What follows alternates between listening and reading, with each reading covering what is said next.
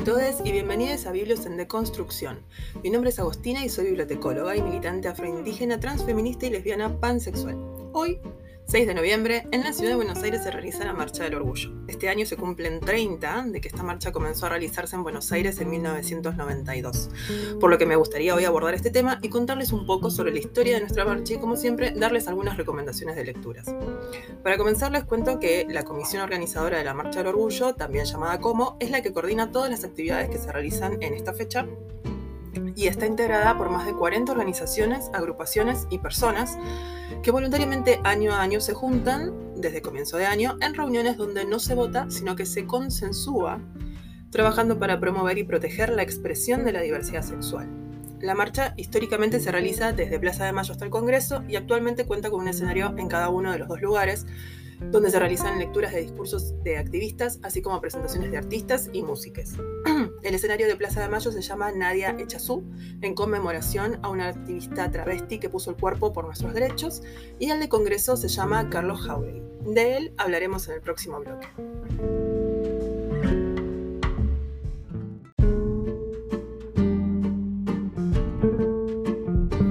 Libertad, igualdad, diversidad. Ese fue el lema de la primera marcha, convocada por Carlos Jauregui, entre otras personas, y por varias organizaciones como Sociedad de Integración Gay Lésbica Argentina, Transexuales por el Derecho a la Vida, Grupo de Investigación en Sexualidad e Investigación Social, Iglesia de la Comunidad Metropolitana y Convocatoria Lesbiana. Esta marcha se realizó el 2 de julio, en sintonía con el Día del Orgullo Internacional, que se conmemora el 28 de junio, por la revuelta de Stonewall de 1969. En todos los países la marcha se realiza en torno a esta fecha, pero para 1997 en nuestro país se consensuó moverla del crudo invierno a la primavera casi verano. Esta decisión no solo estuvo basada en cuestiones de salud, recordemos que la comunidad se veía muy atacada en ese entonces por el VIH y por la falta de información y asistencia brindada por el Estado, sino también conmemorando el 1 de noviembre de 1967, día de la creación del colectivo Nuevo Mundo, la primera organización de la diversidad de nuestro país y de América Latina. Volvamos un poco para atrás. Estamos en 1971 y Nuevo Mundo crea el Frente de Liberación Homosexual, que tuvo a los escritores Néstor Perlonger y Manuel Puig como dos de sus principales referentes. El Frente de Liberación Homosexual reunió a grupos y organizaciones de homosexuales y lesbianas de diversas vertientes ideológicas, que tenían como meta incorporar a las sexualidades en el debate político. Editaron durante seis años la revista Somos, que alcanzó ocho publicaciones, la última desde la clandestinidad, meses antes del comienzo de la última dictadura cívico-militar.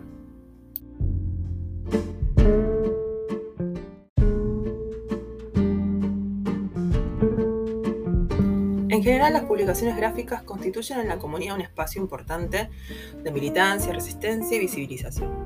Con la vuelta a la democracia proliferaron revistas como Sodoma, editada por el Grupo de Acción Gay, que solo publicó dos números entre 1984 y 1985. Pero en donde me quiero detener es en los reconocidos y renombrados cuadernos de existencia lesbiana. Ilse Fuscova y Adriana Carrasco publicaron la primera revista el 8 de marzo de 1987, diseñada como un boletín artesanal y distribuida por ellas mismas. Los cuadernos son una puerta de entrada a las experiencias lésbicas, historias de vida, crónicas, cuentos, dibujos y testimonios de activistas y no activistas. Fueron la primera publicación lésbica argentina y agotó sus únicos 50 ejemplares en su primer día de venta ese 8 de marzo en Plaza del Congreso, donde por primera vez un grupo de lesbianas salió visiblemente a la calle en Buenos Aires. Cabe mencionar que en la primera marcha del orgullo, en el 92, la mayoría de quienes concurrieron usaron máscaras debido a que no eran visibles. Otra recomendación importante también es el libro que publican Ilse y Claudina Marek en 1994, que se llama Amor de Mujeres, el lesbianismo en la Argentina hoy. En el 92 surge la revista Confidencial como resultado de la primera marcha del orgullo lésbico gay. Fue la primera revista informativa sobre libertad sexual que en un mismo ejemplar incluyó artículos de y para lesbianas, gays, travestis y transexuales. Es importante mencionar que en general las publicaciones son más bien orientadas a cada identidad en específico, ya que son las mismas activistas quienes la crean, pero el surgimiento de esta revista es disruptivo. La hora lésbica, gay, travesti, transexual es un boletín mensual en el que colaboraron referentes como Loana Berkins y que acentúa las estrategias de la revista Confidencial. Ambas revistas dieron testimonio de la consolidación del movimiento nacional por la diversidad sexual, que luego resultaría en las grandes conquistas que hemos logrado, la ley de matrimonio igualitario y la ley de identidad de género.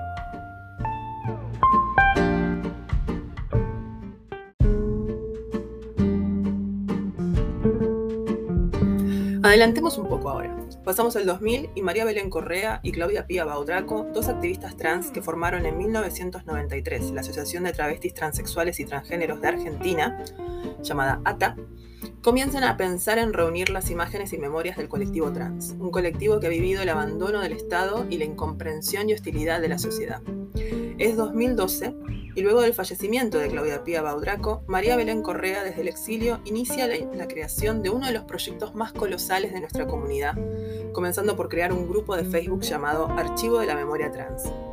El objetivo era encontrar y reunir sobrevivientes o familiares y amigos, sus memorias y sus imágenes, y preservar todo ese material primero en una biblioteca y luego en un espacio virtual. Una suerte de construcción colectiva de la memoria trans por parte de las pocas de ellas que sobrevivieron.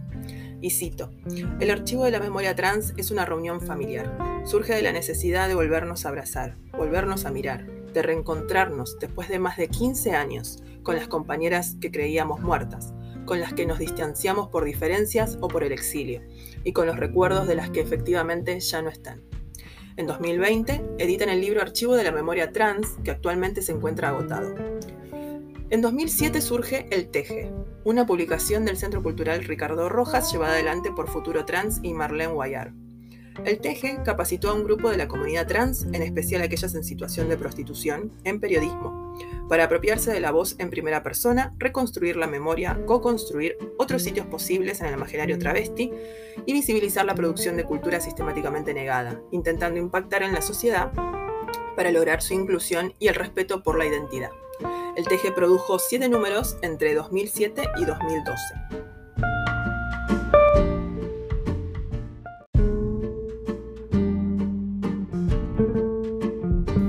Espero que les haya gustado este breve y agitado recorrido por la historia de la Marcha del Orgullo, así como de algunas de las diferentes publicaciones que fueron surgiendo a lo largo de los años. Pueden encontrar más información y documentos sobre los primeros años de los activismos sexogenéricos en el archivo del programa Sexo y Revolución del CEDINCI. La página web es cedinci.org barra sexo y revolución.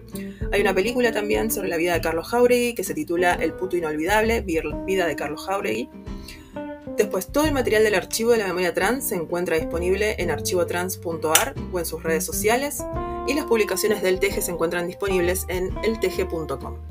Y si quieren saber cómo pueden armar la biblioteca de sus orgas o si ya la tienen y quieren darle una perspectiva antidiscriminatoria, no duden en seguir viniendo a este espacio que vamos a construir juntos. Mi nombre es Agostina, soy bibliotecaria y militante. Abrazo fuerte y esto fue Bilos en Deconstrucción.